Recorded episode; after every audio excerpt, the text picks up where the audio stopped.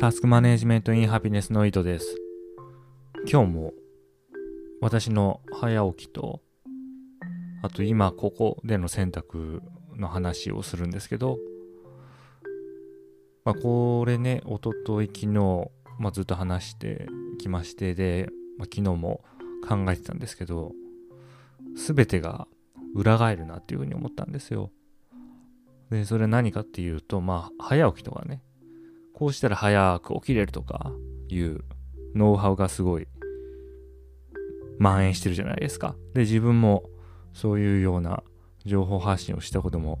あるんですけれども、まあ、このノウハウの中にも一つまあ注目すべき点がありましてでそれは何かっていうとそのやることがないと朝早く起きられないまあ、だからまず何をやるか決めようっていうのが、まあ、大体入ってるんですね。そういうノウハウの中に。で、まあそういう発信してたんですけれども、その今ここで選択するっていうやり方を取れば、それが、それがっていうのはつまり朝起きてやることが決まっていれば起きられるし、決まっていなければ起きられないっていうことなんですよ。そうですよね。だって、まあ朝目覚めますと。で、さあ、今から何しようと自分に問う。で、そこで朝、まあ、やりたいと思っていたことが本当にやりたいことであれば、じゃあこれをやろうと思って、まあ自然と起きますよね。いや、でも、いや、ただ朝起きたいだけだしとか、もしくは、その朝やろうと思っていることが本当にやりたいことではない。心から、本当ですか、まあ、心からやりたいことではない場合は、多分二度寝すると思うんですよね。で、まあ、それで OK なんですよ。それで OK。で、朝、だから心からやりたいことがあれば、やればいいし、そうじゃなければやらないのが自然なんですよ。でそれで OK っていう話なんですよね。だから早起きをするっていう目的があって、で、それの目的、まあ、言い換えると、マイルストーンでもいいですよね。小目標を設定して、まあ、それを達成しに行くっていうようなアプローチではなくて、まあ、心からやりたいことがあるかどうか。で、あるんだったら、まあ、早起きもできるでしょうというような見方をする。だから、早、前者だと朝早く起きるっていう目標があって、まあ、それの達成条件の一つとして朝やりたいことがある。っていうのがあるんですけどその目的と条件目標と条件これが完全に逆転するわけですよね。目覚めた時に何しようかというやり方アプローチを取れば。でこれはもう完全に今まで自分がま考えてきたことと逆になって裏返るなっていうふうに思うんですよ。でこれが、その佐々木さんとか、倉園さんとかがたまに話してる、いや、なんかやりたいことあるんだったらそれやればいいじゃないですかっていう話なんだなっていうふうに、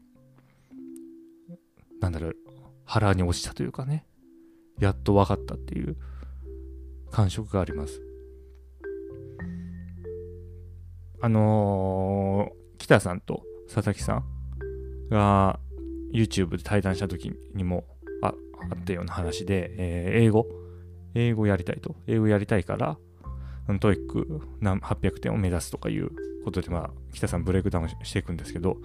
まあ、佐々木さんは、いや、それだったら英語、あの、話せばいいじゃないですかっていう話をするんですよ。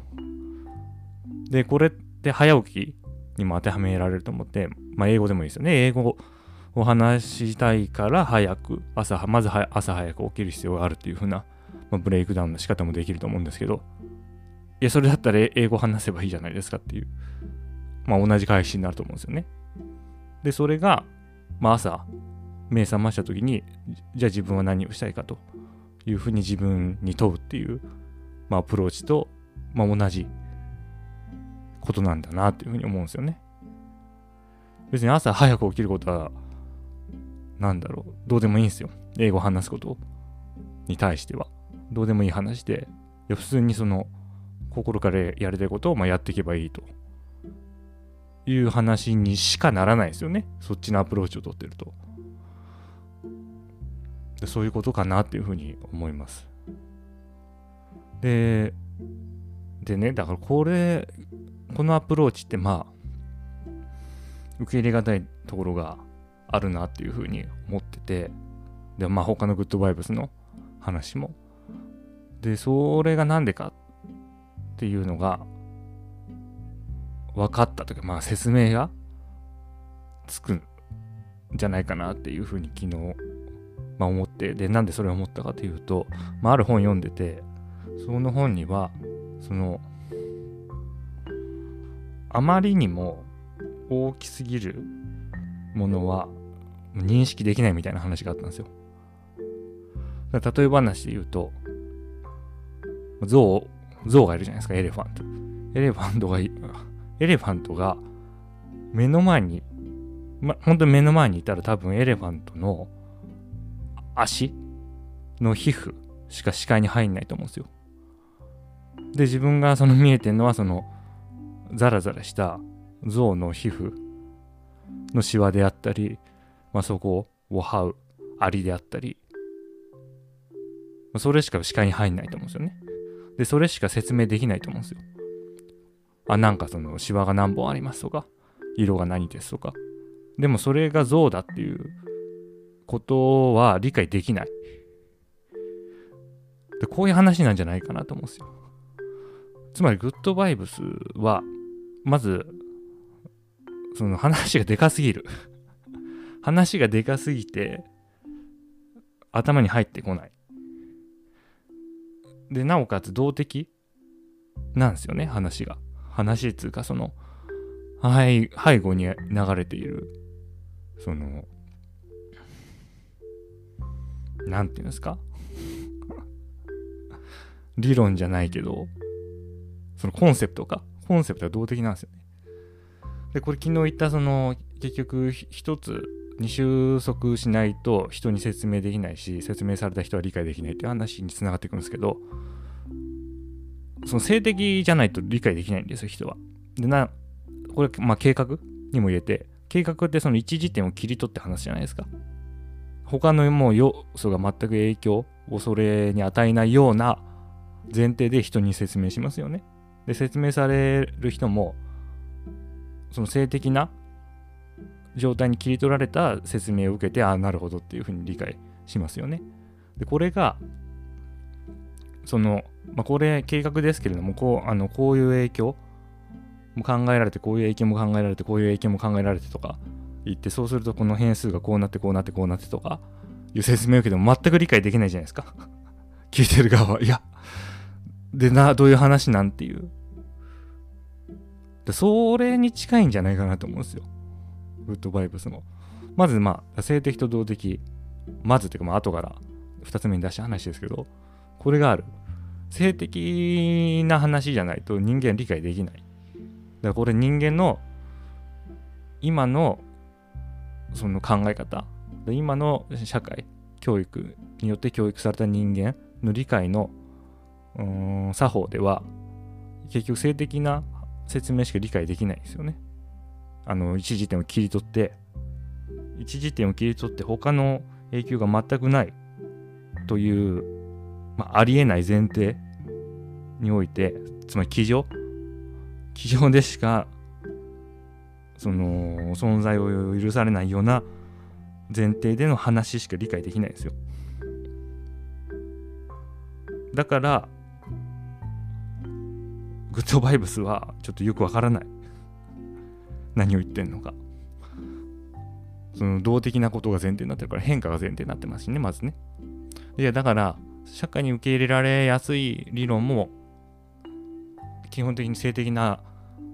ものなんじゃないかなって思うんですよ。で、少なくともタスク管理。自分が、まあ、見聞きしてきたタスク管理のノウハウとかって全部、もう性的なんですよね、目標管理も。なんか全く何の影響アクシデントも起こんないような感じで計画立てて、で、それを実行していくと。で、まあ実際に、うーん、まあ、アクシデントが起こりますよね。で、それ PDCA だからそのギャップを分析して、その対策を立てればいいっていう話もあるんですけど、それはだから再現性、再現性を前提にしてますよね。で、一回起こったことが繰り返し起こると。で、それはもうその時点で性的になってると。同じことがまた起こるっていう。だこういうことでしか人間の頭で理解できないんだと思うんですよ。でそれがグッドバイブスの理解にもあるっていうふうに思うんですよね。であとまあ大きすぎるっていうのはその複雑系ロジックが複雑すぎる人間が理解できるのって三段論法ぐらいが限界だと思うんですよ。こうしたらこうなる。こうしたらこうなる。この2つをつなげるからこうなる。で、こんぐらいがもう理解の限界だと思うんですよね。でもそのグッドバイブスってその昨日も言いましたけど相互にいろんなものが関係してるから三段論法じゃ説明できないんですよきっと全てをね。でそうするとで人間が理解できるのはその三段論法だけだから常にグッドバイブスをなんだろうなまあ導入したいけどちょっとモヤモヤしてる人はその三段論法の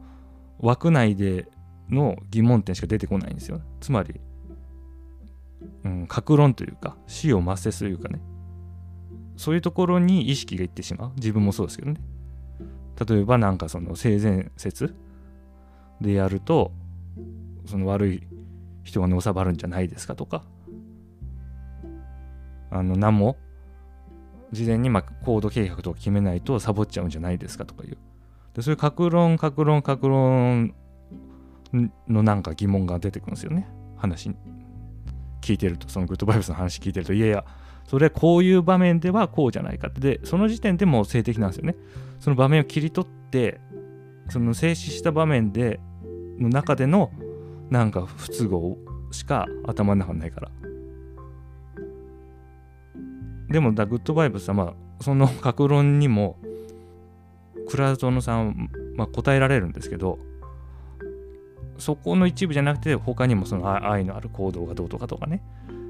そういうなんかいろんなあとまあイリュージョンもそうだし、まあ、正しさを手放すもそうだしだから全てがガチッとその歯車が回り始めると全ての問題が一気に解決するような話であってその格論格論で理解しようとしてもなんだろうかなうまくいかないんじゃないかなと思うんですよ。だそういう類の話。でこれは多分宗教とかねスピリチュアルとかにも言えるのかもしれないですけど結局今の人間今をこの現代社会生きてる人間の理解の方法がその性的であったりその